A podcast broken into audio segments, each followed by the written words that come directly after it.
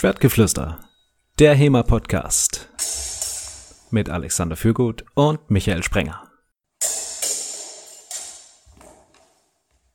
Herzlich willkommen zu Schwertgeflüster, Episode Nummer, ähm, es sind inzwischen so viele, ich habe es in der Tat vergessen. 22. Episode Nummer 22. An dieser Stelle danke Alexander und hallo Alexander. Hallo Michael. Und äh, wie wir bereits letzte Folge angekündigt haben, haben wir heute wieder einen Gast, nämlich aus Solingen, der, man könnte sagen, schärfste Typ der Museumsszene, Sixt Wetzler. Hallo Sixt. Hallo, schönen guten Abend. Danke für die Einladung. Und vielen Dank, dass du dabei bist. Gerne. Sixt, ich habe äh, vorhin gelernt, ähm, du sitzt wie fast jeder Bundesbürger vorm Rechner und schreibst E-Mails, hauptberuflich. Mhm. Ähm, dazu bist du noch der stellvertretende Leiter des Deutschen Klingenmuseums in Solingen seit 2016. Bist Korrekt. bereits seit 2013 für das Klingenmuseum tätig, hast damals die Ausstellung Gestalt und Gedanke, äh, also Schwert, Gestalt und Gedanke mit ähm, gemacht ähm, und bist seit 2015 direkt vor Ort. Genau. Äh, die deine Tätigkeitsbandbreite geht sozusagen von wissenschaftlicher Kurator für, also zuständig für Museumspädagogik, Kataloge, Homepage, Bierbänke schleppen und Schwertkampfkurse. Genau. Äh, du hast vergleichende Religionswissenschaft studiert und bist sportlich überwiegend im Bereich PTK, äh, also Pekitirsha Kali, wenn ich das richtig ausspreche, tätig. Genau. Äh, und das schon seit 20 Jahren.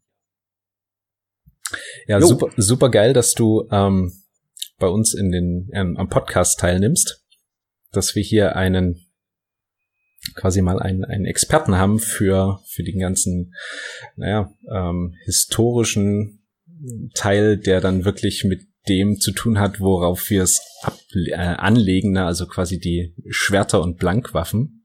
Das ist ja auch so ein bisschen, habe ich äh, verstanden, dein, dein Spezialgebiet dort im Klingenmuseum, die Blankwaffen. Genau, ja. Ja, wir sind ähm, ein sehr kleines Team eben im Klingenmuseum ähm, nur wenige wissenschaftliche Mitarbeiter, obwohl wir eine und Mitarbeiterinnen vor allem, obwohl wir eine große Sammlung haben und ähm, unser Museum ist ja kein reines Waffenmuseum, wir sind auch keine kein militärhistorisches Museum, kein wehrgeschichtliches Museum, sondern wir sind eben ein Klingenmuseum. Das heißt, alles, was irgendwie äh, äh schneidet und piekst oder so, ist bei uns ähm, richtig verortet. Ähm, wir haben, äh, das steht zumindest so auf Wikipedia und deshalb muss es stimmen, wir haben anscheinend die größte Bestecksammlung der Welt. Ähm, ich frage mich immer, wer alle Bestecksammlungen der Welt gezählt hat, um das zu vergleichen. Aber Fakt ist, wir haben eine riesige Bestecksammlung, genau, und deshalb ähm, haben wir eben Leute, die unterschiedliche Schwerpunkte haben und sich ein bisschen unterschiedlich spezialisieren. Ähm, und ich bin vor allem eben im Bereich der Blankwaffen äh, unterwegs, Blankwaffen und Fechten, Fechtgeschichte. So, das ist das, wo ich mich auskenne. Wir haben auch eine Sammlung von Fechtbüchern äh, direkt vor Ort. Genau, und ich bin da so der, der sich damit beschäftigt und sich ja, hoffentlich damit auskennt. Was sind das für Fechtbücher, die ihr da vor Ort habt? Mhm. Wir haben äh, leider keine Manuskripte, aber unser Bestand äh, setzt ein äh, Mitte des 16. Jahrhunderts. Also ähm, wir haben einen Eggenolf, äh, vierte Ausgabe, wir haben einen Agrippa, wir haben einen Marozzo, äh, wir haben einen äh, Saint-Didier, ähm, wir haben einen Alfieri, wir haben äh, leider keinen Fabriss, also nur die deutsche Übersetzung. Wir haben einen Häusler und wir haben einen Thibaut, äh, geilerweise, einen kompletten, vollständig und sehr gut erhaltenen. Ähm, und bestimmt noch irgendwas, was ich jetzt in der Schnelle vergessen habe. Ja, also ähm, wie gesagt, keine Manuskripte, leider, leider, äh, Drucke, aber da ist es schon echt ähm, ziemlich cool, was wir haben. Ähm, was ich total gerne noch hätte, wäre ein Meier, also ein Joachim Meier. Ähm, fehlt uns leider noch. Den könnte, das, würde mir gut reinlaufen. Das meiste, was du aufgezählt hast, waren Rapiermanuskripte, oder? Ähm, ja, das, das meiste. Also das ist so der, der Bruch. Das hängt natürlich auch mit der, mit der äh, zeitlich, mit dem Einsetzen ähm, der, des Buchdrucks dann äh, zusammen. Ab wann wurden die Fechtbücher vor allem gedruckt? Und äh, man kann sagen, dass es so ungefähr hm, zeitgleich dann kommt. Das heißt, die, die ältesten von den Büchern, die wir haben, ähm, sind noch, stellen so umfassende Fechtlehren noch da. Also das wären der Eggenolf, der ja auch so einmal durch, ein, durch äh, Kraut und Rüben geht, also von der Stange bis zum Dolchringen dann. Ähm, und dann der Marozzo natürlich, der ja auch äh, ganz umfangreich ist. Ähm, aber spätestens mit dem Agrippa, dann geht das ja alles dann in die Degen und später Rapier-Richtung, wo es sich dann schon da so einschleust. Also nicht, nicht mehr so Lichtenauer ähm, Langschwert-Schule, sondern eher italienisches und dann äh, spanisches eben mit dem Thibaut auch spanische Fechtschule. Wie kommt man eigentlich als Museum an das ganze Zeug ran? Also du hast ja gesagt, ihr habt die ähm, anscheinend größte Bestecksammlung äh, der Welt war's, richtig? Mhm. Mhm. Ähm, ihr habt ja auch eine ganze Menge Blankwaffen und dazu jetzt mhm. noch die die Fechtbücher. Ähm, mhm. Wie kommt man eigentlich als Museum daran? Mhm. Ähm, das ist natürlich von Museum zu Museum unterschiedlich, ähm, hängt jeweils mit der Entwicklungsgeschichte des einzelnen Museums äh, zusammen. Bei uns hängt es einfach an der Geschichte der Stadt Solingen als Klingenstadt, die jetzt seit vielen hundert Jahren auf dem Sektor äh, tätig ist, ähm, die eben in der Waffenproduktion maßgeblich war und später dann auch in der Besteckproduktion, in der Produktion von Gebrauchsklingen und so. Also die ganze, die ganze Geschichte dieser Stadt dreht sich um dieses Thema.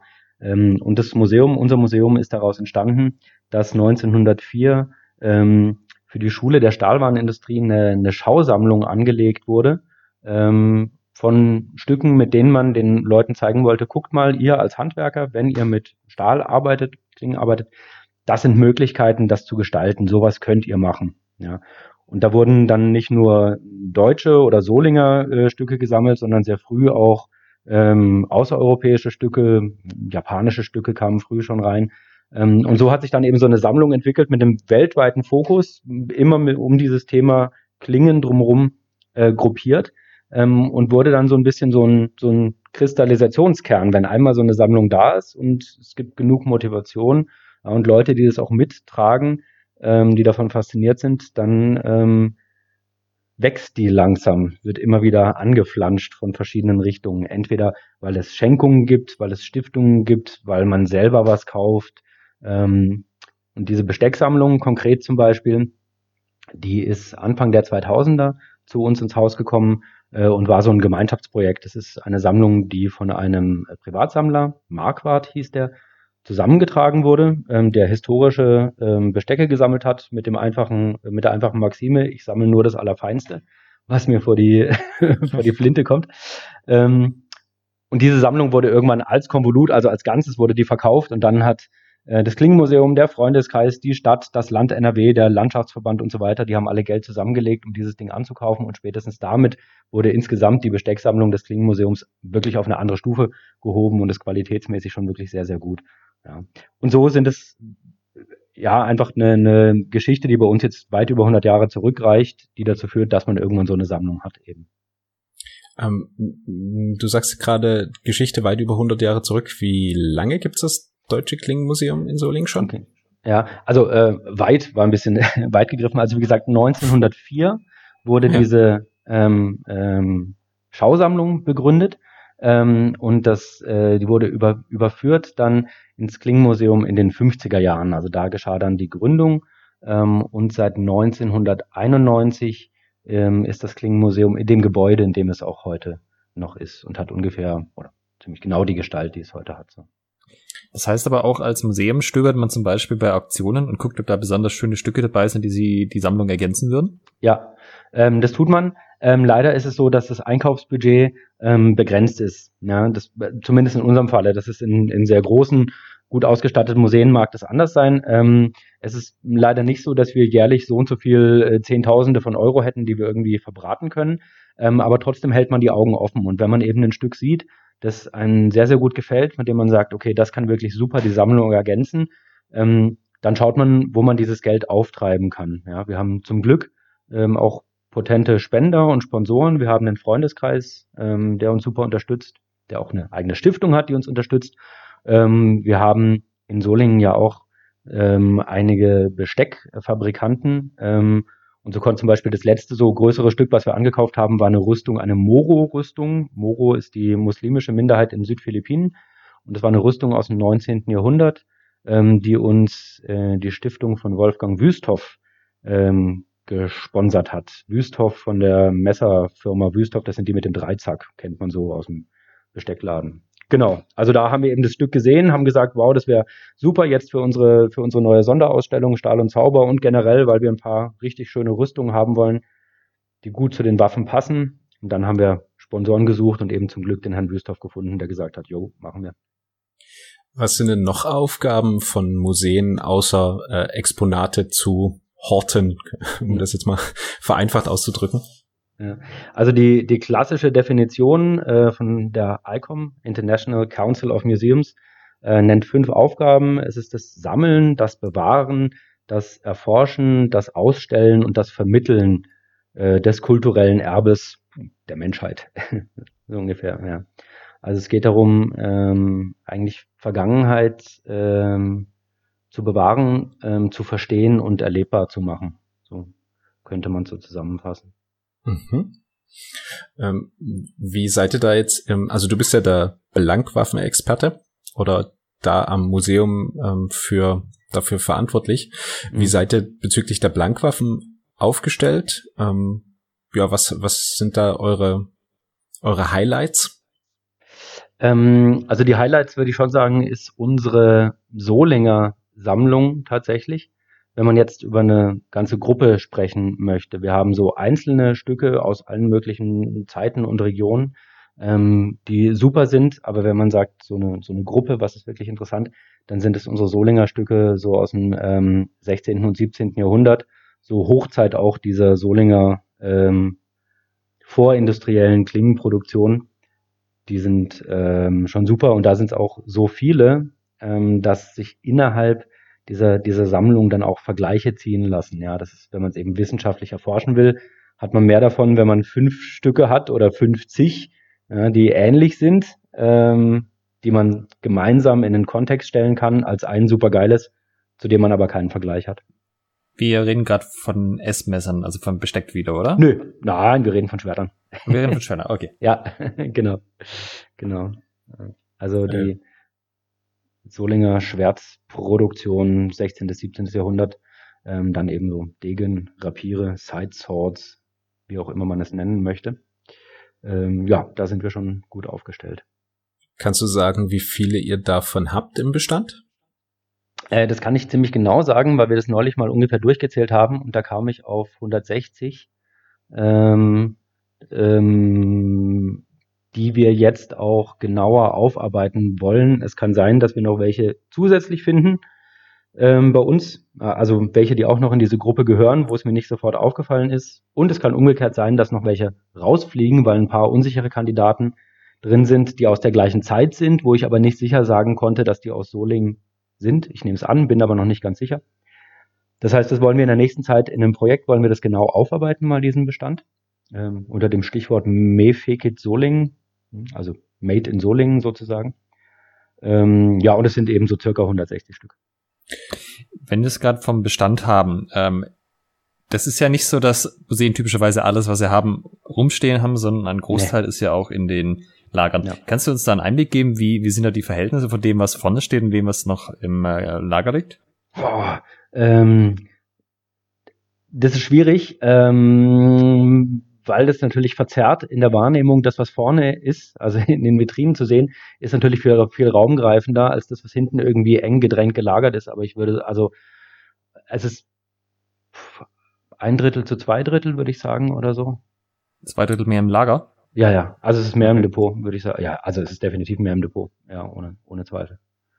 Und die Sachen, die man dann ausstellt, sind aber schon eher die hübscheren Sachen, oder? Weil das ist ja so ähm, ein häufiges Ding. Man denkt sich, ähm, ha, wie sehr, sahen denn die Alltagswaffen aus? Gibt's die auch irgendwo? Ja, bestimmt sind die irgendwo im Depot, aber halt nicht in der Ausstellung dann. Mhm. Mhm. Ähm, ja, das ist, das ist häufig so und dass natürlich die besonders schönen Stücke rausgesucht werden.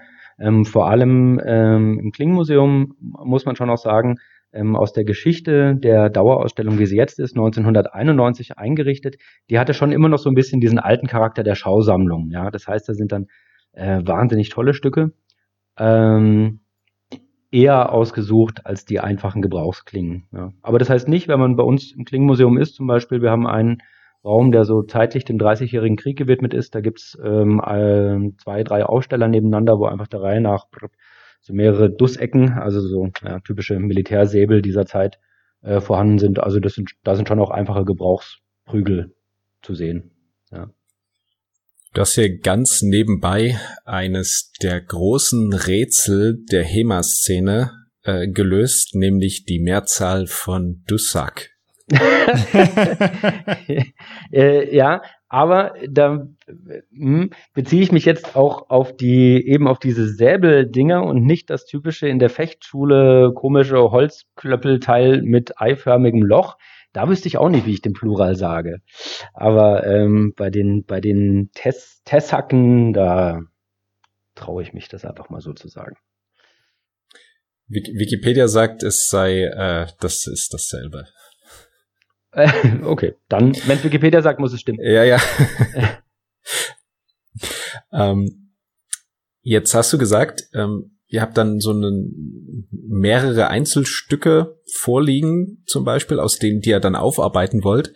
Mhm. Wie macht man das dann? Also ich jetzt als Fechter, ich würde natürlich mit strahlenden Augen erstmal alles in die Hand nehmen und probieren, wie man äh, damit fechten kann. Aber ich glaube, das ist im Museumsalltag weniger der Fall. Ähm, was macht man mit den Exponaten? Wie, ja, wie, ähm, wie geht man daran?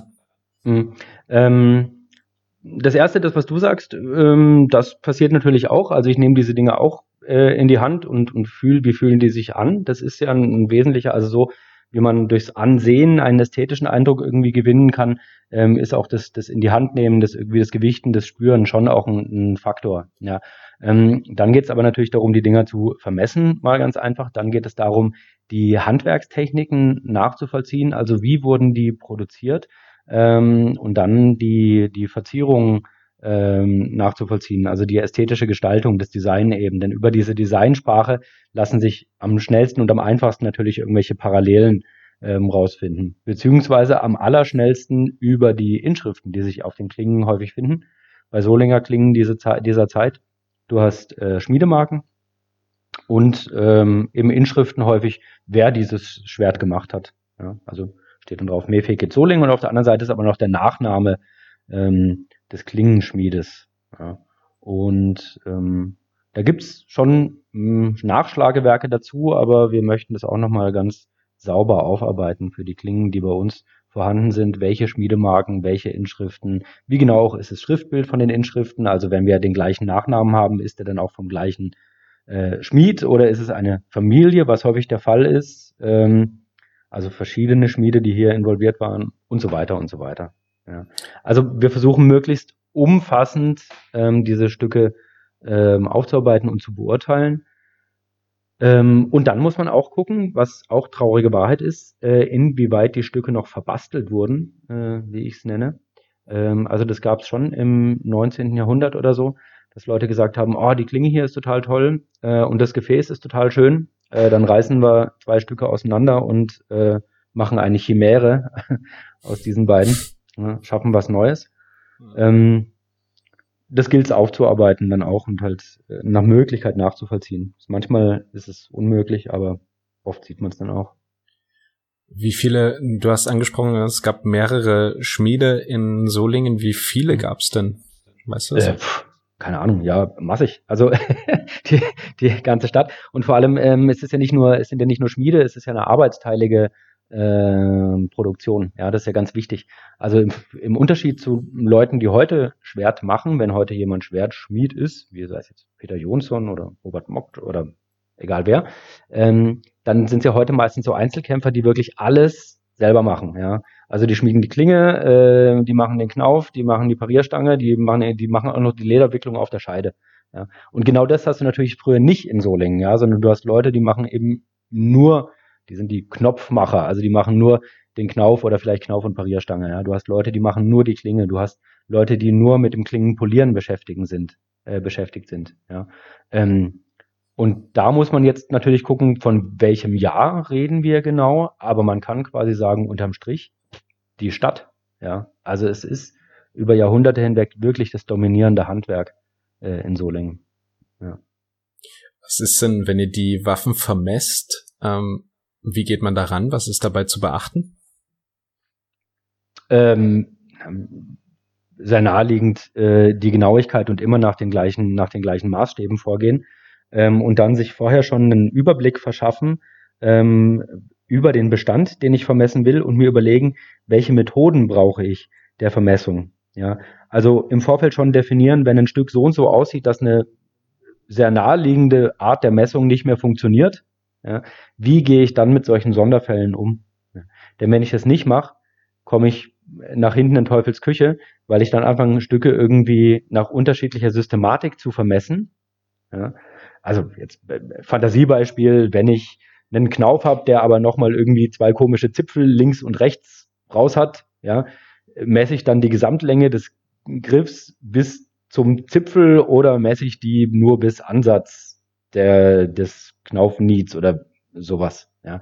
ja. Und wenn ich, wenn ich mir das vorher nicht genau überlegt habe, äh, dann nehme ich schon mal irgendwie 100 Stücke auf ähm, und dann ähm, mache ich zwischendrin zweimal irgendwie anders und dann bin ich heute nicht da und morgen macht es dann ein Mitarbeiter von mir, der vermisst nochmal ein bisschen anders und zum Schluss haben wir irgendwie eine völlig äh, heterogene ähm, ähm, Gruppe von Maßangaben, die dann keinem weiterhilft. Ja, also du brauchst, du brauchst eine stringente Systematik, die vorher gemacht wird, in Kenntnis der Gruppe so. Innerhalb der HEMA-Szene kennt man ja vor allem die Vermessungsaktionen von Zonhau und die wurden ja mit dem expliziten Ziel durchgeführt, äh, alle relevanten Maße zu sammeln, um Replikate herstellen zu können. Darf mhm. ich mir das bei dir so ähnlich vorstellen? Beziehungsweise, wer, wo werden die Sachen veröffentlicht? Ist das so? Ich kann das jetzt nehmen, kann das einem Schwerthersteller geben und kriege dann ein gutes Replikat davon? Mhm.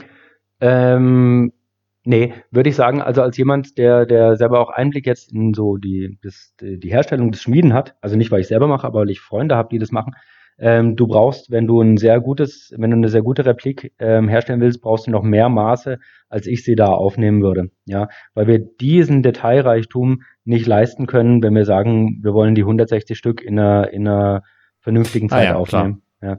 Also was wir machen ist, wir machen es schon so genau, wir sagen nicht nur, okay, das Ding ist äh, 1,20 Meter lang fertig, sondern wir nehmen schon an verschiedenen Stellen dann ungefähr Länge, Breite und so weiter.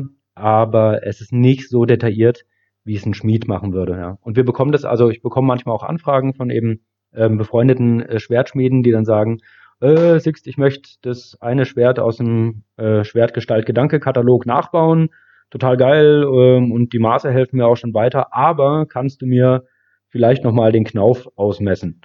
Und wenn ich dann gerade nichts zu tun habe, äh, dann mache ich das auch. Ja. Aber das sind dann wirklich viel detailliertere ähm, Messungen, als ich es für einen Katalog machen würde.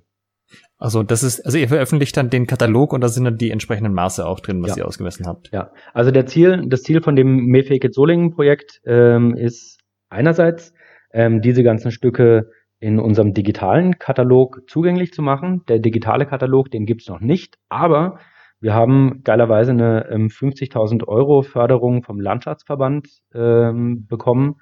Ähm, Landschaftsverband ist so ein Sonder Konstrukt in NRW, also ein Teil, eine Unterorganisation des Bundeslandes sozusagen. Ähm, da haben wir eine Förderung bekommen, um eine digitale, ähm, also eine Museumssoftware einzuführen, die dann auch einen digitalen Katalog hervorbringt. Und da wollen wir diese ganzen Stücke einspielen und äh, hoffentlich dann in den nächsten Jahren das Ganze auch nochmal als Buch publizieren. Ja.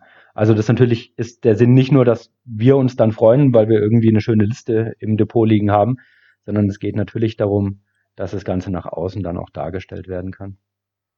Weil es ist ja ein bisschen auch so, ähm, es herrscht ja in der äh, nicht fechtenden Bevölkerungsschicht immer noch das ähm, Bild vor, dass die Schwerter so super ungelenk und schwer seien. Mhm. Und ich mhm. dachte mir dann, als ich mit dem Thema angefangen habe, äh, da muss man doch nur in ein Museum gehen und dann steht da irgendwo, wie viel die Schwerter wiegen und dann passt das schon. Aber ich habe ja. festgestellt, nachdem ich jetzt doch in einigen Museen war, ganz oft werden so ganz grundlegende Sachen wie Maße einfach nicht angegeben. Ja. So nicht mal das Gewicht, nicht mal wie lang das ist im Vergleich. Ja.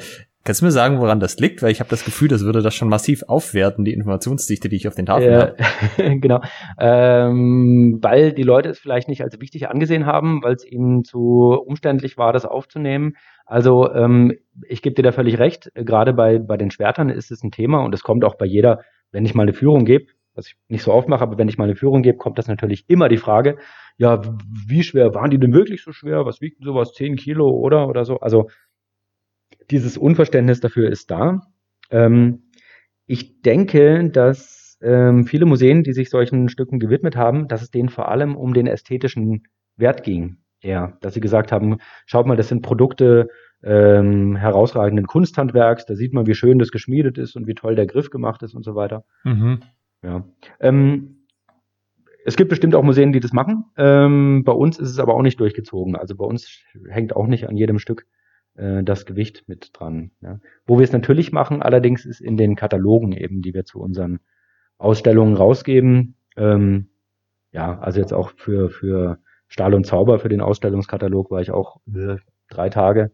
Da hat mir unsere Bibliothekarin geholfen, freundlicherweise. drei Tage nur mit Vermessen und Wiegen beschäftigt. So. Ja, klar. Wie bist du denn zu deiner Blankwaffenpassion gekommen? Ähm, ja, das ist eine Frage, die ich mir äh, seit vielen Jahren auch stelle. Ähm, meine, meine Eltern äh, erklären es damit, ähm, dass ich, also äh, die machen sich Vorwürfe, weil sie mich zu früh Dinge haben schauen lassen im Fernsehen, die nicht für mich waren. Nämlich konkret Sandokan, äh, der Tiger von Eschnapur, so eine Piratenserie irgendwie. Ähm, und da muss ich wohl sehr klein gewesen sein und saß bei meinem Vater auf dem Rücken und habe immer gebrüllt, Sandokan, Sandokan äh, und war begeistert, wie die da mit den Säbeln rumgefuchtelt haben. Äh, genau, und meine Eltern haben irgendwie gemeint, das hat dazu geführt, dass ich heute so ein Hauweg habe. Ich weiß auch nicht. Okay. ich meine, die, die Faszination ist ja, also eben wenn ich so, wenn ich so Schwertkampfkurse gebe für Schulklassen oder wenn wir Kinder Piratenfest haben und dann machen wir Säbelfechten mit den Kindern, die sind ja echt ganz klein. Die Faszination, die ist ja bei fast allen Kindern vorhanden. Ne? Und bei den meisten Leuten verfliegt sie dann halt. Ja, und bei mir ist sie irgendwie geblieben. Also ich denke mir immer, ich interessiere mich für die gleichen Dinge wie mit zehn Jahren halt. Schwerter, Karate und Herr der Ringe oder so. und ja, dann hat man halt irgendwann Glück, dass man es zu seinem Beruf machen darf. So. Also ähm, man kann ja ein Nerd sein, man muss es halt nur irgendwie lang genug machen, dann ist es auch wieder in Ordnung oder so.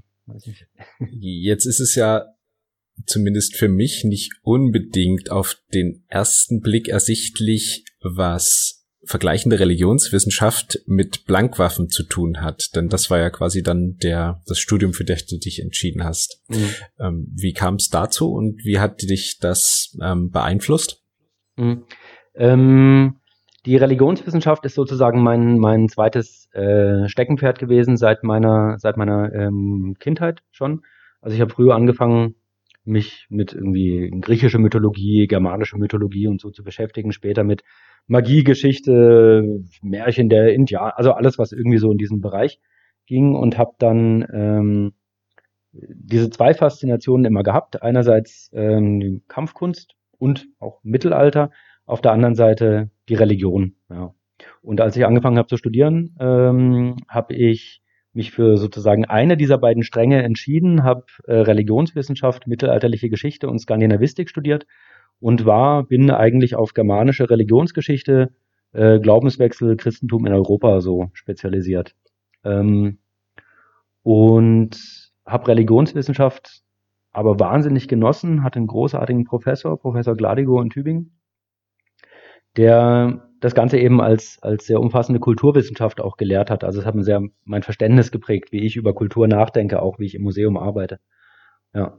Und nachdem ich das abgeschlossen hatte, ähm, in einer Magisterarbeit, wo ich immer noch zu germanischer Religionsgeschichte irgendwie geforscht habe, ähm, war ich dann eine Zeit lang erst weg von der Uni und habe mir dann gedacht, stopp, jetzt wäre doch an der Zeit, das alles zusammenzuführen, so meine ganzen Hobbys und Interessen und habe dann promoviert in Skandinavistik, nicht in Religionswissenschaft, obwohl Skandinavistik mein Nebenfach eigentlich war ähm, und habe meine Doktorarbeit geschrieben über die Fechtkunst im mittelalterlichen Island und die Kampfszenen in der mittelalterlichen isländischen Literatur. Ja. Und das ist dann der Moment sozusagen, wo alles zusammenkommt. So mein, mein Interesse für die Kampfkunst, für die Fechtkunst, meine Hobbys, meine universitäre Ausbildung vereint sich eigentlich alles da ähm, in, in diesem Moment. Das hast du dir, wie ich es verstanden habe, auch so ein bisschen ähm, erhalten, diese, äh, ich will mal sagen, diese vergleichenden Ansatz, denn als Wissenschaftler hast du dich so ein bisschen auf äh, den Vergleich verschiedener Kulturen und deren Waffen spezialisiert. Habe ich das richtig verstanden? Ja, also ähm, ich versuche diesen Überblick ähm, zu behalten, genau. Und ähm, vergleichend geht es mir vor allem darum, Kampfkunst als ähm, Konstante der menschlichen Kultur zu verstehen und zu beschreiben. Also ich glaube, dass Kampfkunst was ist. Also Kampfkunst, wenn ich das Wort so benutze, dann meine ich es immer als völligen Überbegriff. Kampfkunst, Kampfsport, Selbstverteidigung, Fechten, jetzt mal alles subsumiert, einfach um eine Vokabel dafür zu haben. Ähm, Kampfkunst ist eine Grundkonstante menschlicher Kultur. Das gibt's echt immer und überall in irgendeiner Form. Ähm, und nimmt häufig dann auch ähnliche Funktionen an in der Kultur. Und das finde ich total spannend, ja. Ähm, und ich versuche mich dem, dem anzunähern. Wie, wie können wir verstehen, welche Rollen Kampfkunst in der Kultur spielt? Und da hilft es eben häufig zu gucken, sich dann nicht nur zu sagen, ich kümmere mich nur um äh, japanischen Schwertkampf des 19. Jahrhunderts oder ich kümmere mich nur um das Ringen des Fabian von Auerswald oder so, sondern zu schauen, wie sehen diese Phänomene in verschiedenen Kulturen aus, welche Ähnlichkeiten haben die, wo unterscheiden sie sich weil dieser Vergleich häufig den Blick schärft und uns klarer macht, was in der einen oder anderen Kultur abgeht.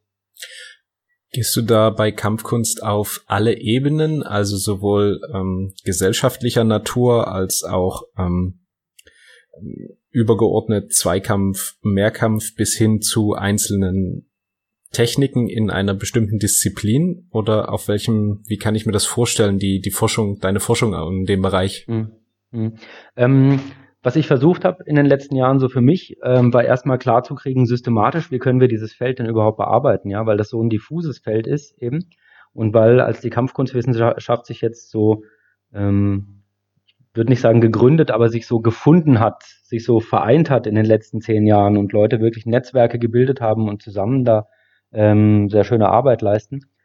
Mm, da war es am Anfang so, dass die Leute halt alle aus unterschiedlichen Hintergründen kamen. Ja. Die einen haben eben waren äh, Altgermanisten und haben gesagt, ja, ich habe hier zum Eggenolf promoviert. Ja, und der andere hat gesagt, ja, das ist cool, aber ich habe mich vor allem mit ähm, dem chinesischen Kung Fu des frühen 20. Jahrhunderts äh, beschäftigt. Und dann war die Frage, wie wie können wir überhaupt eine gemeinsame Sprache finden, um darüber zu reden. Ja? Und das war vor allem so meine Projekte der letzten der letzten Jahre eigentlich, dass ich dass ich versucht habe, darüber nachzudenken, wie kann man Kampfkunst also was sind die Faktoren, die man beschreiben muss sozusagen? Was sind die sozialen Funktionen, die es einnimmt? Ähm, was sind die, die typischen äh, Objekte, mit denen man dann äh, zu tun hat oder die Phänomene, die innerhalb einer Kampfkunst auftauchen? Ja? Und wenn man dann solche Klassen definiert hat sozusagen, die auftauchen können, dann kann man die eben mal vergleichend sich anschauen. Ja? Also ein, ähm, ein Steckenpferd zum Beispiel von mir ist Geometrisierung von Kampfkunst. Ja? Die Vorstellung, dass eben äh, Kämpfen nach geometrischen Prinzipien funktioniert ähm, und dass es, wenn man geometrischen Prinzipien folgt, dass man dann wahrhaftig und richtig ficht und deshalb auch gewinnt. Ja. Und dann so, wo kommt diese Vorstellung her und wie lässt sie sich durch die Jahrhunderte, durch verschiedene Kampfkünste nachvollziehen? Ja. Vom mittelalterlichen Fechten bis heute Bruce Lee oder den philippinischen Kampfkünsten so.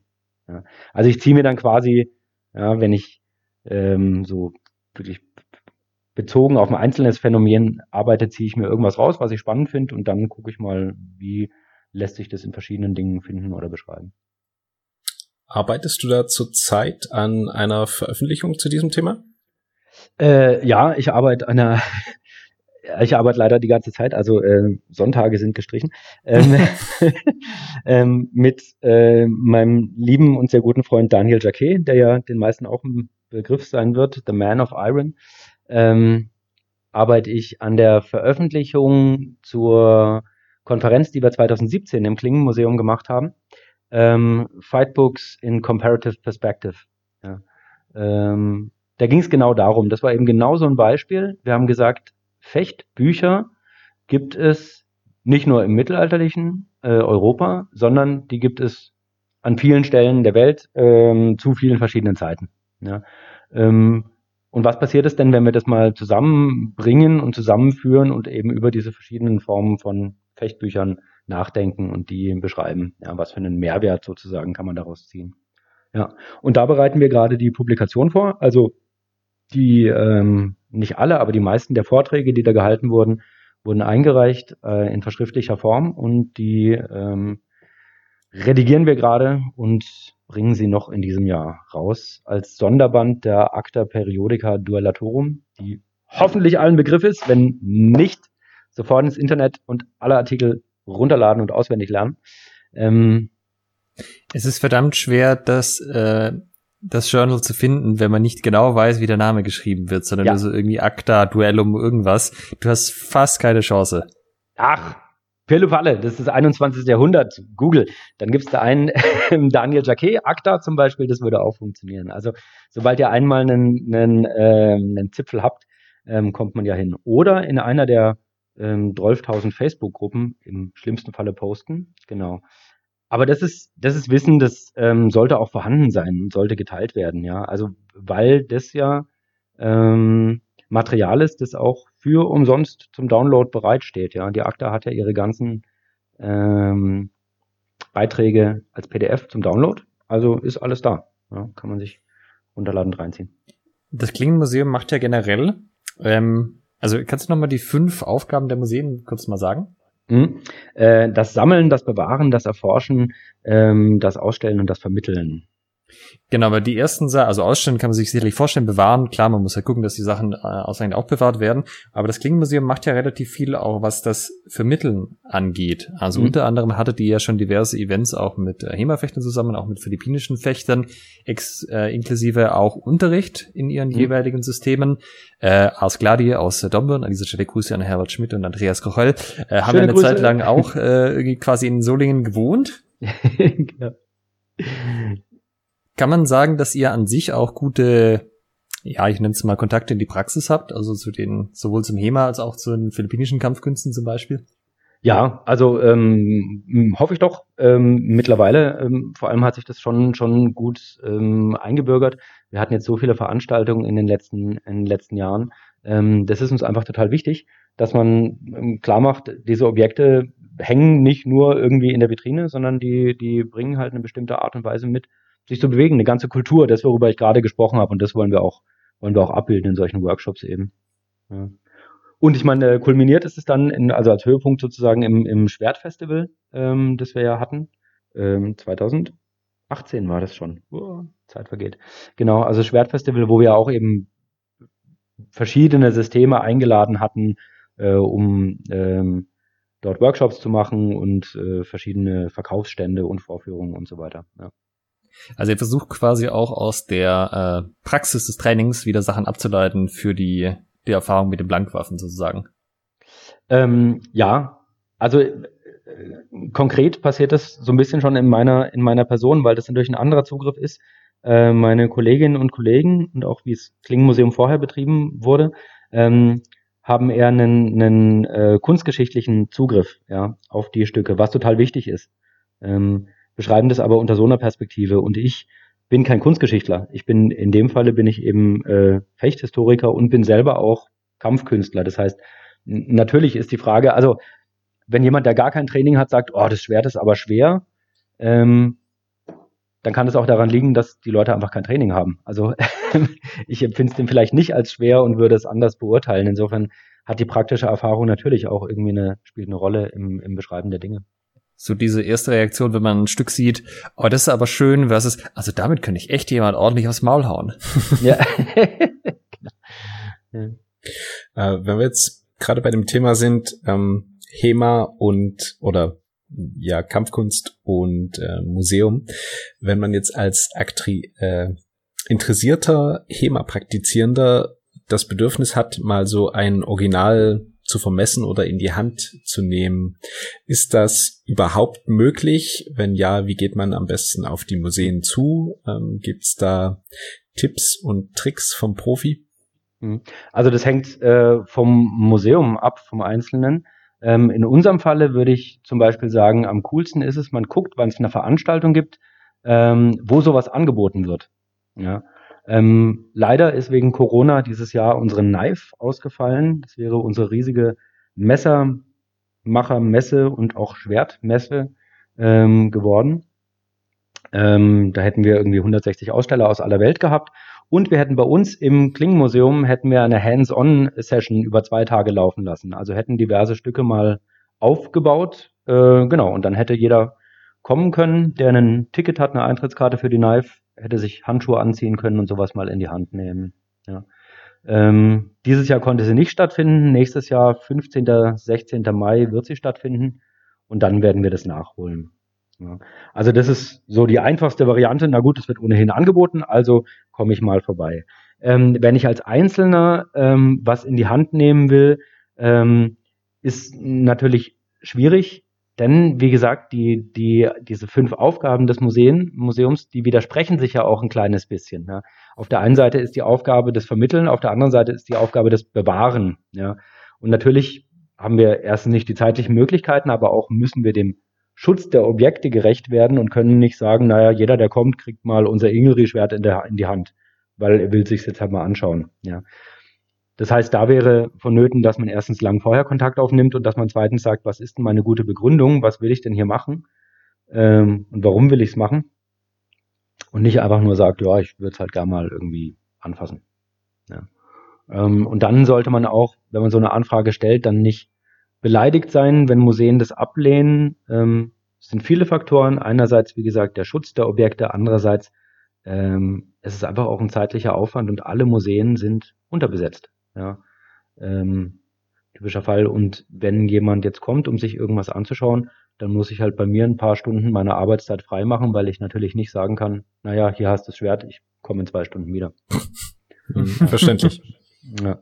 Aber ähm, es gab sowas schon, dass auch Leute zu uns gekommen sind. Ähm, es ist immer gut, wenn man, wenn man irgendwie vorher Kontakte hat, wenn man ähm, vielleicht sich auch irgendwie einen Namen gemacht hat oder wenn man, wenn man einen guten Grund hat, warum man das jetzt machen möchte. Wir machen es auch in Verbindung mit solchen Fechtworkshops eben, da haben wir es häufiger schon gemacht. Ähm, zum Beispiel, wenn wir jetzt ein Seminar für philippinische Kampfkunst haben oder indonesische Kampfkunst, dass wir dann Waffen aus diesem Kulturkreis bereitlegen, damit die Leute die sich mal in die Hand nehmen können. Ja, also lieber, dem Museum ist es lieber, wenn man das im Rahmen von so einer Aktion macht, ja, weil dann ist es schön eingeplant, geregelt und dann ist auch eine, eine äh, schöne Auswahl von Stücken da, die sich, die sich lohnt anzuschauen. Mhm. Aber also um den Namen zu haben, müsste man schon Deutschlands größten HEMA-Podcast haben, oder? Ne, das würde auf jeden Fall helfen. Wie viele HEMA-Podcasts gibt es denn in Deutschland eigentlich?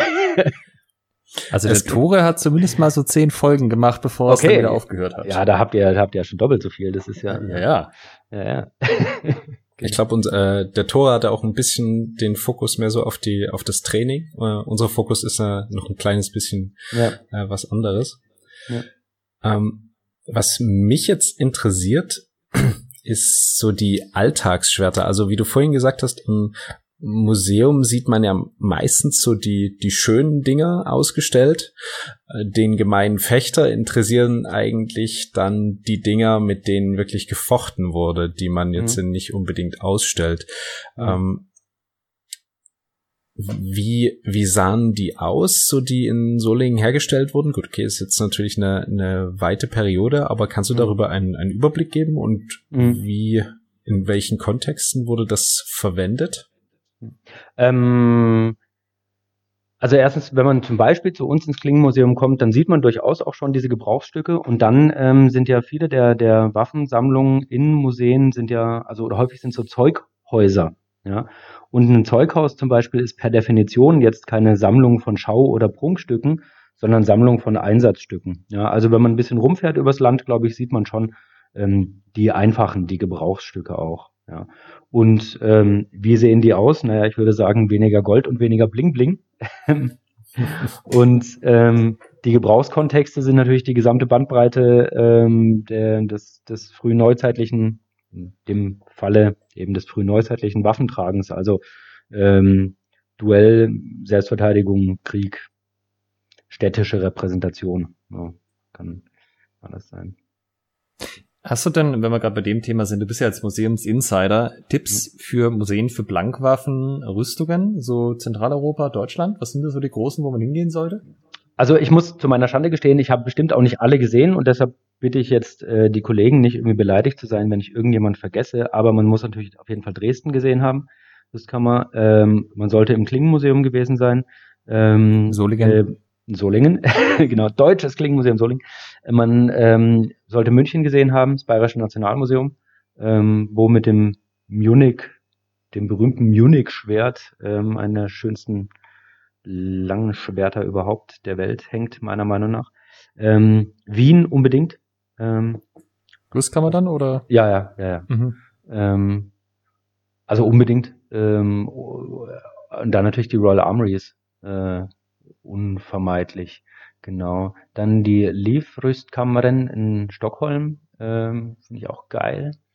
Ähm, wo ich ganz schlecht, zu meiner Schande schlecht aufgestellt bin, wenig Ahnung habe, ist im italienischen Bereich. Ich glaube, da, äh, also da kenne ich nur die Kataloge und die sind wirklich beeindruckend dann. Ähm, kenne ich aber aus eigener Hand ähm, zu wenig. Genau. Also es gibt, ähm, ja, es gibt viel zu sehen, würde ich sagen. Hm. Wie ist es da bei den, bei den Mitarbeitern, die die Führung machen? Freuen die sich, wenn da fachkundiges Publikum vor Ort ist? Also sei es jetzt HEMA-Fechter oder ähm, generell, ähm, über, über interessierte Fragen oder äh, ist es eher anstrengend? Ähm, ich glaube, die freuen sich. Also man findet es immer cool, ähm, wenn jemand da ist, der, der wirklich Lust drauf hat.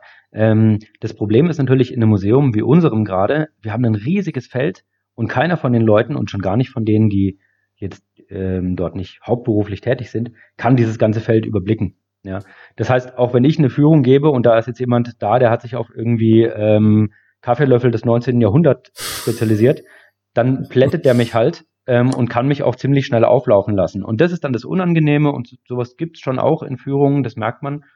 Das ist aber nicht typisch fürs Klingenmuseum, das gibt's glaube ich überall, dass Leute kommen und dann vor allem halt ihr eigenes Wissen darstellen wollen und die ganze Zeit nur dem, dem äh, Tourguide erzählen möchten wo er oder sie jetzt falsch lag. Das regt natürlich brutal auf.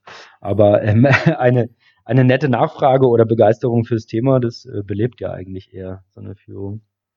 Also ich bin mir bei dieser Begeisterung immer nicht so ganz sicher. Ich habe jetzt so ein paar Sachen gemacht, wo man halt durchgeführt wird durch die Sammlung. Und dann mhm. kommt man halt in so einen Raum rein und meine Freundin und ich betrachten die Blankwaffen in diesem Raum sehr ausgiebig. Alle anderen Leute sind schon weitergelaufen. Der Führer ja, guckt äh, schon so an, so wir wollen weiter. Nein, ich bin mit diesem Schwert noch nicht. Gib mir noch zehn. genau. Äh, deshalb ähm, gehe ich nicht gerne auf Führungen mit. also es ist paradox, ich gebe selber Führungen, aber wenn ich an in fremde Museen gehe, äh, gucke ich es mir eigentlich lieber selber an.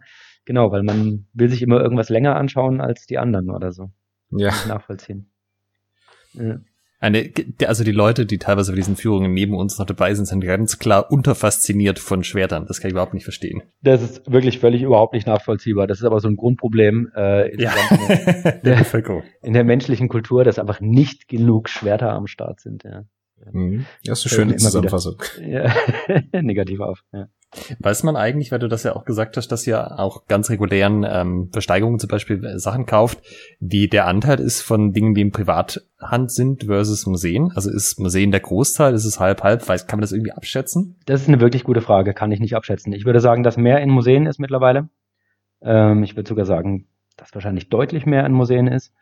Ähm, kann ich aber nicht sagen, weil ich natürlich eben auch nicht reingucken kann. Ich kenne Privatsammlungen, die echt ähm, bombastisch sind. Ähm, wenn man mal den Katalog aufschlägt von Das Schwert, Gestalt und Gedanke, sieht man ja auch, dass viel der Stücke in äh, privater Hand ist. Ja. Und da rede ich jetzt über mittelalterliche europäische Waffen. Im Bereich ähm, Indonesien zum Beispiel sieht es völlig anders aus. Da würde ich sagen, dass mehr in privater Hand ist. Also da muss man, mhm. muss man gucken, worüber reden wir. Ähm, naja, also es ist viel in privater Hand und was man halt auch sagen muss, ist, dass halt brutal viele Fälschungen unterwegs sind. Ähm, insofern, es kommt auch immer mehr auf den Markt, was angeblich in äh, privater Hand war, was aber einfach ein Fake ist. So. Ja. Was dann auch auf Optionen landet? Ja. Hm. Und ähm, habt ihr da die Möglichkeit, das vorher ordentlich zu scouten, äh, euch ähm, also einer Untersuchung ähm, zu unterziehen? Oder ja. wie vermeidet ihr da Fehlkäufe? nicht. Wir kaufen nichts. Also ah ja. ähm, okay. tatsächlich, wir kaufen dann, wenn wir, wenn wir mit Leuten zu tun haben, denen wir absolut vertrauen, ähm, oder wenn die Provenienz völlig wasserdicht ist von einem Stück. Wenn man nachweisen kann, ja, das war eben, ähm, also wir haben zum Beispiel dieses äh, wunderschöne Vortrageschwert, großes Schlachtschwert, goldverziert, ähm, Solinger Produktion um 1580 hergestellt und da lässt sich lückenlos die Provenienz nachvollziehen, wann war das in welchem Besitz bis heute. Mega geil. Ja, sowas kauft man dann an, auch für viel Geld. Ansonsten mittlerweile bin ich echt ein gebranntes Kind so. Ähm, ich habe so viele Fakes gesehen, ähm, dass ich im Zweifelsfall immer dazu tendiere, es nicht zu glauben. Ähm, mhm. Und von irgendwelchen Fotos im Internet oder in einem, in einem Versteigerungskatalog, ähm, da hast du keine Chance. Also manchmal sieht man ganz klar, dass es ein Fake ist.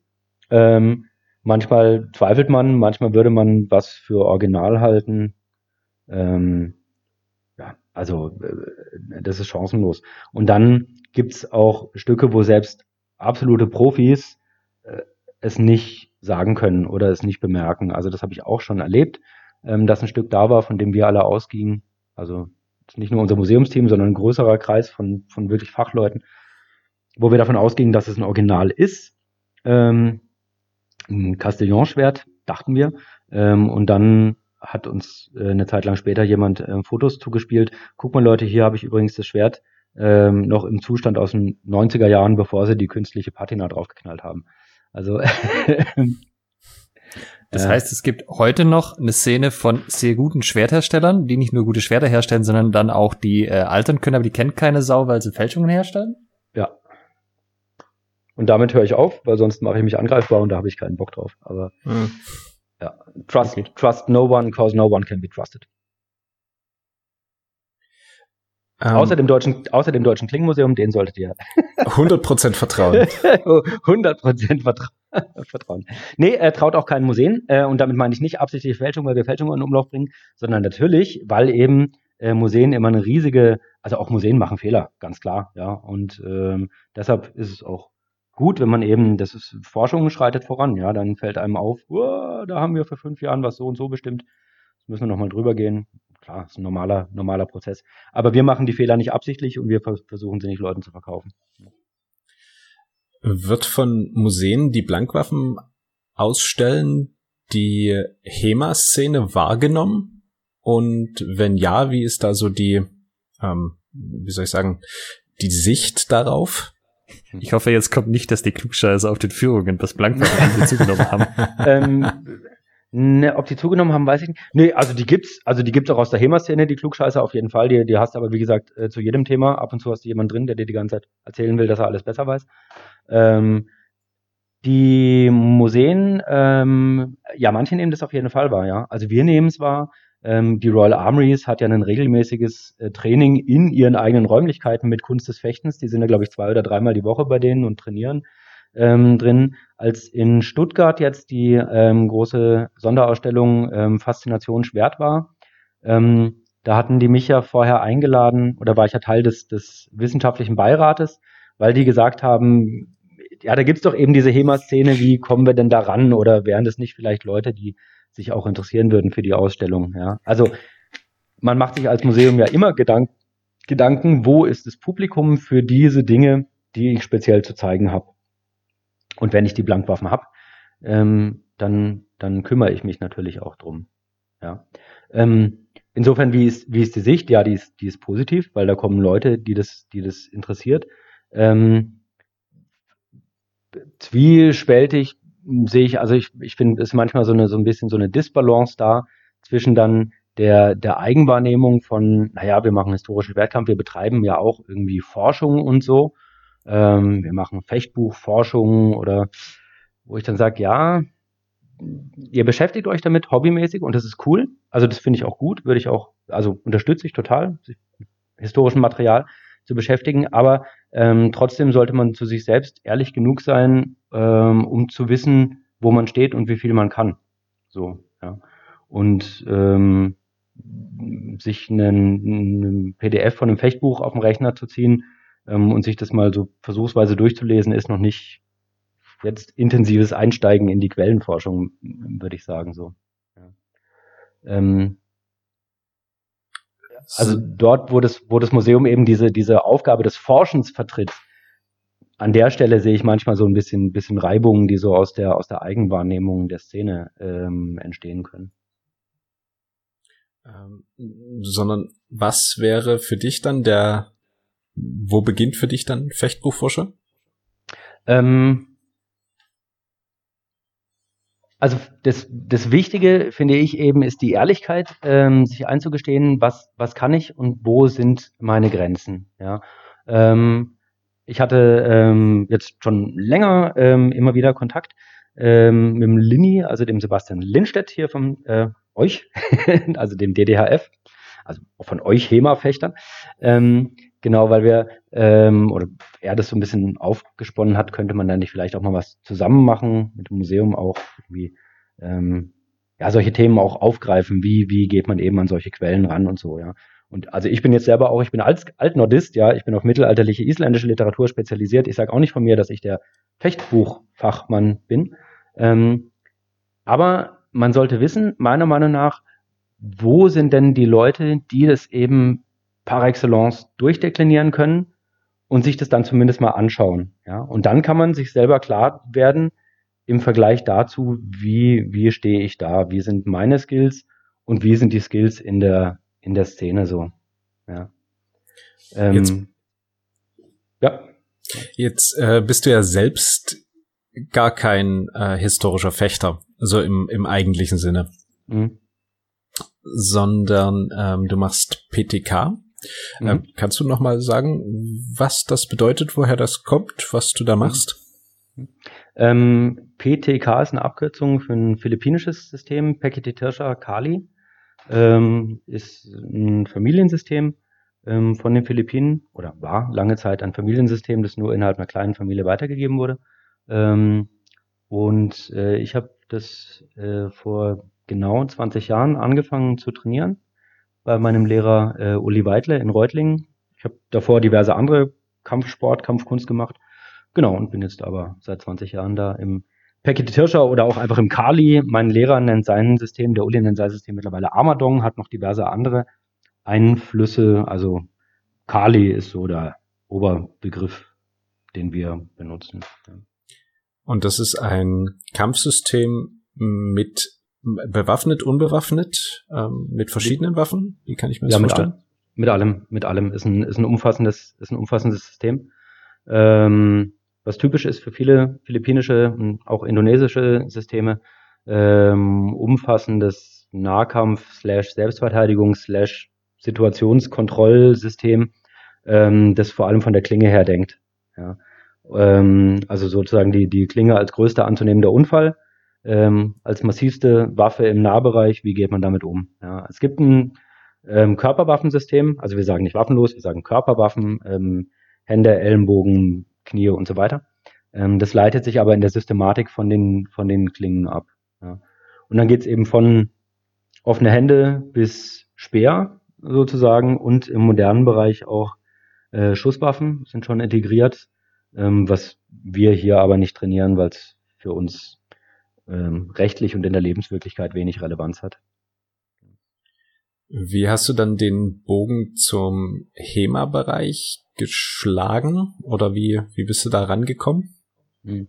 Ähm, den hatte ich eben schon, also diese Faszination hatte ich, seit ich ein, seit ich ein Kind war und seit ich ähm, mit elf, zwölf die VHS-Kassette von der Royal Armies gesehen hatte, ähm, Masters of Defense, ähm, wusste ich, okay, da gibt's irgendwie Leute, die sich um sowas kümmern. Und das hat mich immer fasziniert. Ja, insofern habe ich diese Szene, also auch als der, als dann die erste Talhofer-Edition bei VS-Books rauskam, da gab's die halt damals irgendwie im Rollenspielladen zu kaufen zwischen den Fantasy-Comics oder so. Ähm, auf den Mittelaltermärkten. Also ich habe seit den 90er Jahren irgendwie so auch diese Entwicklung der Szene so mitbekommen, immer so ein bisschen als Zaungast. Ähm, naja, und dann interessiere ich mich halt für, für Fechtkunst insgesamt, ja. Also ich habe eine Zeit lang auch äh, Sport gefochten, bei uns am Hochschulsport. Ich habe früher japanischen Schwertkampf gemacht, eine ähm, kurze Zeit. Also solange es irgendwie mit Kampfkunst oder mit Fechtkunst zu tun hat, interessiert es mich. Ähm, und dann sehe ich die HEMA, das HEMA-Fechten so als Vergleich sozusagen für mich, für meine Kampfkunst so. Warum bewegt er sich jetzt so, wie er es tut und wie würde ich mich bewegen, wenn ich das kontern will oder so. Hm. Wie bist du zum PTK gekommen? Ähm, ich habe ähm, vorher andere philippinische Stile gemacht und ich bin 2000 nach Tübingen gegangen, um dort zu studieren und habe mich umgeschaut, was gibt's da in der Gegend an Kampfkunst. Ähm, und äh, in Reutlingen, was zehn Kilometer neben Tübingen ist, da gab es eben eine Schule für Pekete Tirscher. Und Pekete Tirscher hatte da schon einen sehr guten Ruf als sehr kampfstarker philippinischer ähm, Stil. Ähm, da habe ich mir gedacht, cool, da gehe ich hin und habe dann dort das gefunden, was ich irgendwie halt seit vielen Jahren kampfkunstmäßig gesucht hatte, so diesen umfassenden Stil. Also das, was ich auch eben an Marozzo oder an Eggenol faszinierend finde, vom Ringen bis zur bis zur äh, Stange oder zur Pike, so dieses dieses umfassende. Ja. Ich hätte das im Vorbesprech kurz erwähnt. Äh, ich habe dich tatsächlich schon getroffen, äh, vor vielen, vielen Jahren auf einem Silat Sufjan Beladiri Seminar von Malmorni in Wiesbaden. Mhm. Und da warst du so in einer Ecke, hattest so eine Art Teppich oder sowas oder eine Decke vor dir ausgebreitet und hattest da Aluwaffen drauf, die du verkauft hast. Ja. Und da habe ich, äh, ein Freund von mir, mit dem wir da waren, hat dann gesagt, ja, das ist der Sixt. Und dann viele Jahre später habe ich nochmal gehört, ja, hier Sixt vom Klingenmuseum. Das war dann so, hm, ist das wohl der gleiche? Nee. Ja, ist ein äh, sehr einprägsamer Vorname, ne? Genau, genau. Es war, es war der gleiche. Ich habe noch keinen anderen Sixt in der Kampfkunstszene getroffen. Wenn, dann wird es auch wirklich verwirrend werden.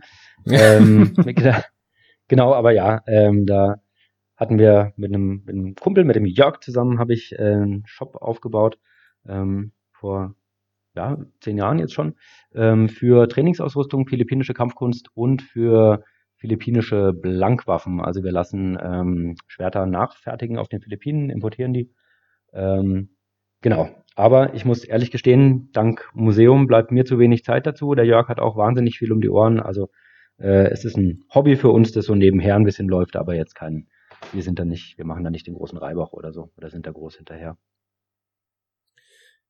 Das Klingenmuseum Soling hatte auch ähm, äh, große Bekanntheit ähm, erlangt durch, oder was heißt das Klingenmuseum, aber die Stadt Solingen und der Bezug zu äh, Messern. Ähm, und zwar durch äh, einen Bud Spencer und Terence Hill Film. Mhm. Ähm, ich glaube, der, der Alex hat da noch eine brennende Frage dazu. Ja, ich muss jetzt die traurige Geschichte schildern, wie ich äh, zum ersten Mal im Klingenmuseum war. Und ich habe mich die ganze Zeit darauf gefreut, hinterher in den Museumsshop gehen zu können, weil die Bud Spencer-Szene spielt sich so ab. H äh, hinter den beiden kommt einer her, hatte so einen Gegenstand in der Hand, ja, man merkt, es ist ein Klappmesser und äh, die beiden reden miteinander. Was hat der denn da? Ah, eine Ansichtskarte aus Solingen.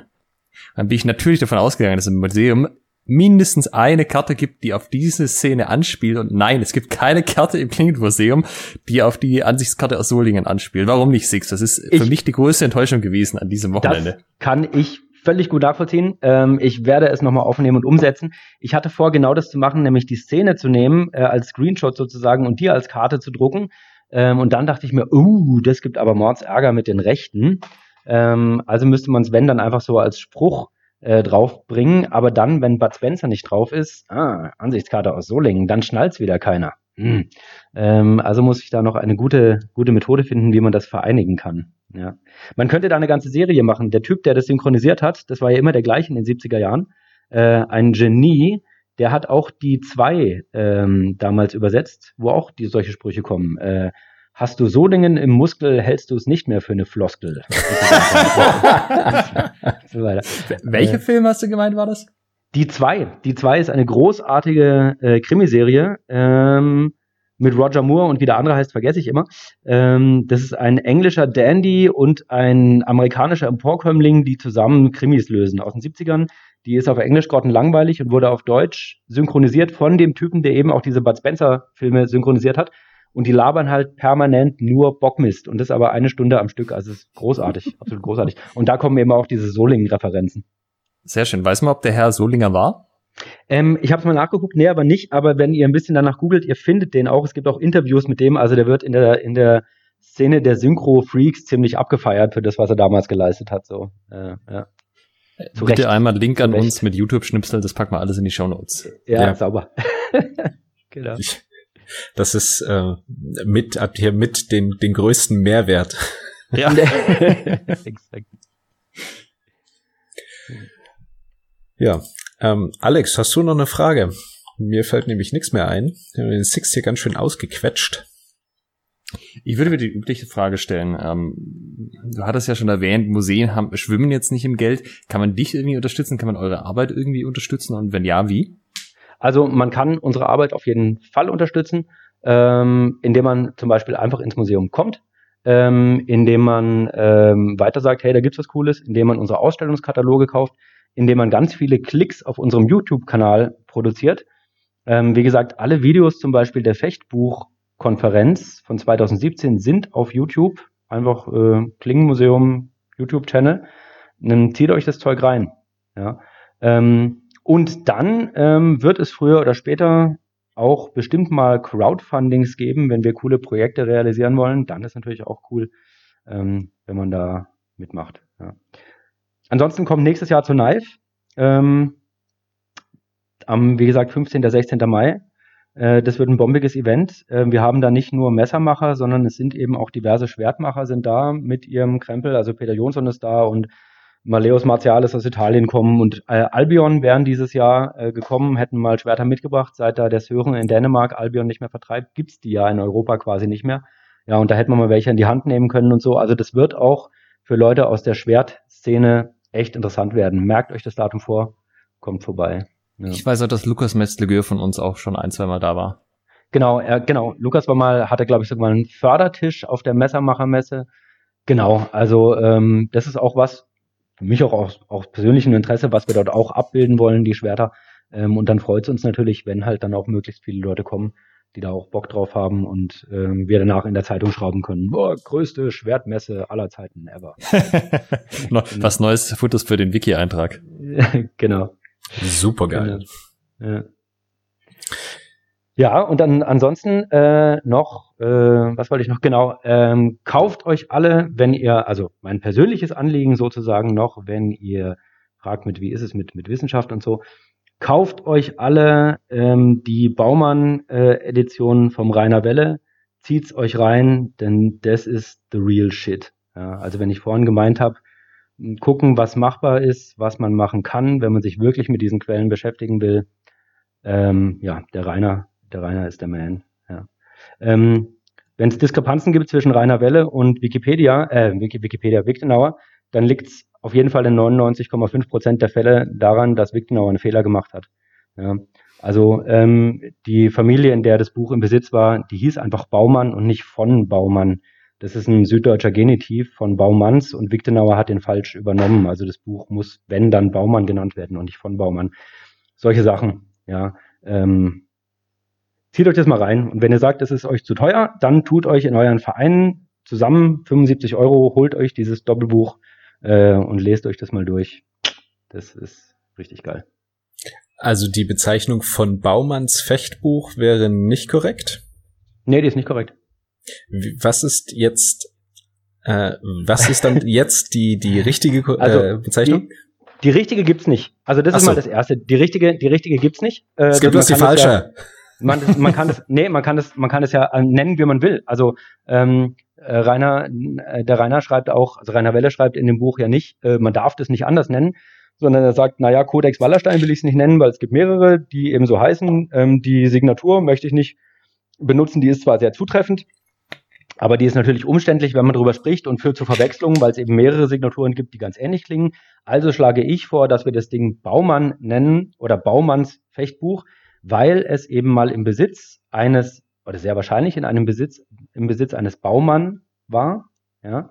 Ähm, und der war eben kein Adlige, der heißt nicht von Baumann, sondern vorne im Buch steht drin, ähm, ein Eintrag von jemand, der das aus dem Besitz vom Baumann gekauft hat, steht drin von Baumanns. Ja? Also der gibt damit sozusagen die Richtung an, woher kommt es. Und der Besitzer davor hieß einfach nur Baumann. Ja? Und deshalb schlägt Rainer Welle vor, lasst es uns Baumann nennen oder Baumanns Fecht- und Ringhandschrift. Ähm, denn dann wissen wir oder dann haben wir einen, einen Marker, den es hier nur einmal gibt. Ja, dieses Buch war ja auch im Besitz von, äh, von Paul Hector Meyer. Wenn wir es aber äh, Meyers gemischte Fecht- und Ringhandschrift nennen, dann denkt jeder an die großen Meyer-Bände. Funktioniert mhm, nicht. Mhm. Ja. Ähm, und damit hätten wir einen eindeutigen Marker. Naja. Ähm, und da meine ich eben nur, also ähm, Wissenschaft ist ein Prozess und manchmal werden Sachen auch falsch geschrieben, ja. Ähm, Rainer Welle korrigiert auch viel, was, was Hills zu dem Buch schon geschrieben hat und über, korrigiert es sehr überzeugend. Ja, und das Buch wird eben, also die Bezeichnung von Baumann ist nicht zutreffend. Das war kein Adliger, der hatte keinen von-Titel. Äh, so findet sich aber zum Beispiel im Wichtenauer. Ja. Mhm. Und dann ist es auch kein Wunder natürlich, wenn es, also wenn man sagt, ja, die Leute finden es ja gar nicht, wenn das jetzt nicht von, warum streicht denn der Rainer das von weg? Naja, weil das von äh, eine Präposition ist, aber kein äh, Adelstitel. Ja. Ähm, also ihr nennt, oder was heißt ihr, aber ähm, er nennt es Baumanns Fechtbuch. Ich, ich würde es Baumanns Fechtbuch nennen mhm. jetzt, oder ich würde sagen. Baumann, wo sein Fechtbuch ist? Baumann, wo der, der Baumann sei soll Fechtbuch gesehen Woche ist oder irgendwie so. Oder ich würde sagen, der Kodex Wallerstein. also dann, das meine ich ja, ist ja, also das eben ist, ähm, ist ja völlig okay. Also es gibt, finde ich, man muss gar nicht versuchen, irgendwie den einen richtigen Begriff zu finden. Ähm, so funktioniert Sprache. Solange wir alle wissen, wovon wir reden, ist es in Ordnung. Ähm, aber ähm, wichtig ist, dass keine Fehler produziert werden. Und das zum Beispiel bei Wichtenauer ist eben ein klassischer Fehler, der wahrscheinlich ähm, aus der, der Unkenntnis der deutschen Sprache kommt. Wichtenauer zitiert dann auch noch, das ist ganz witzig, also er zitiert die Stelle bei Hills ähm, und Hills schreibt dann aber im deutschen Satz irgendwie, das Buch wurde, kam wahrscheinlich von Baumann in den Besitz von bla bla bla oder so. Und auch hier ist es von wieder eine Präposition. Ja. ja und ich, ich weiß nicht, ob, ob wie gut die Wichtenauer Jungs Deutsch sprechen. Vielleicht sehen die auch einfach nur, okay, hier ist ja wieder dieses von, ah, von ist, so heißen doch die Adligen auf Deutsch, dann übernehmen wir diesen Titel so. Ja. Solche Fehler passieren, das ist das, was ich meinte mit, mit souveräner wissenschaftlicher Beschäftigung oder sich hobbymäßig mit was beschäftigen. Solche Fehler passieren viel in der Szene und das finde ich überhaupt nicht schlimm. Ja, das finde ich gar nicht schlimm. Man sollte dann eben nur das realistisch einschätzen und im Zweifelsfall, wenn es Leute gibt, die so profimäßig daran gehen, da mal drauf gucken. Ja, und ähm, im Bereich der Manuskripte, der Handschriften würde ich sagen, ist es vom Rainer, gibt echt so die Marschrichtung an. Und für die Drucke, ähm, die Doktorarbeit von Matthias Johannes Bauer zum Eggenolf, das finde ich schon auch echt super. Ja. Mhm. Und ansonsten halt natürlich den Sammelband vom Daniel. Die Artikel sind unterschiedlicher äh, Qualität, aber das ist, da gucke ich gerne auch mal zuerst rein. So.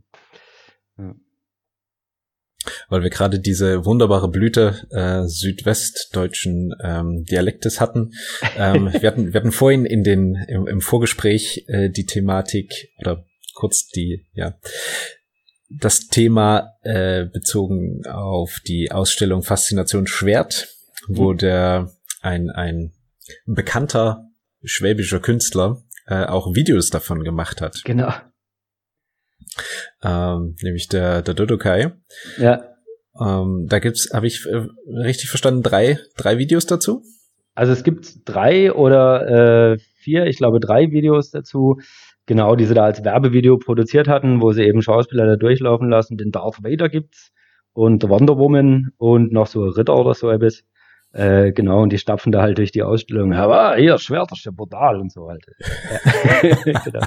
Jetzt, genau, ist, äh, wie alles, was der Dodokai macht, ziemlich witzig, wenn man auf platten schwäbischen Humor steht. Wir versuchen Wenn sich bei irgendeiner Folge die Shownotes gelohnt haben, doch bei dieser. Ja, auf jeden Fall. Ich wollte es gerade sagen, wir werden das ausfindig machen und in die Shownotes packen.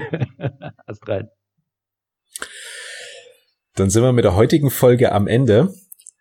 Sixtab, vielen Dank. Es war äußerst kurzweilig, sehr unterhaltsam und äh, natürlich unheimlich informativ. Also so einen Einblick in Museumsalltag und Wissenschaft in diesem Bereich haben wir, also ich persönlich habe das noch nie so konzentriert bekommen. Vielen, vielen Dank dafür. Ganz herzlichen Dank Danke euch, dir. war mir auch eine große Freude, hat sehr Spaß gemacht. Danke. Und man muss natürlich sogar die widrigen Umstände nochmal nennen, unter denen du hier bist. Also ja. die, die IT-Infrastruktur, mit der du gekämpft hast. Ja. Dass ähm, du das möglich gemacht hast, ähm, ist nochmal besonderen, besondere, äh, ja. wie soll ich sagen, Erwähnung wert. Ja, vielen Dank. Also wie dünn Museen aufgestellt sind, Personal, sieht man daran, dass ich bei uns im Klingenmuseum der IT-Beauftragte bin. Wenn jemand keine Ahnung hat von IT, bin ich das, aber alle anderen haben noch weniger Ahnung bei uns und im Lande der Blinden ist der einäugige König. Insofern haben wir es auch heute Abend wieder hinbekommen. Das war ein schönes Schlusswort. Damit verabschiede ich mich. Vielen, vielen Dank. Danke sehr. Tschüss zusammen. Ciao. Tschüss. In der nächsten Woche, liebe Hörer, haben wir wieder ein internationales Thema, denn wir stellen uns die Frage, gibt's überhaupt deutsche Fechter? Seid gespannt. Es wird kontrovers. Habt ihr Feedback zur heutigen Folge oder Themenwünsche?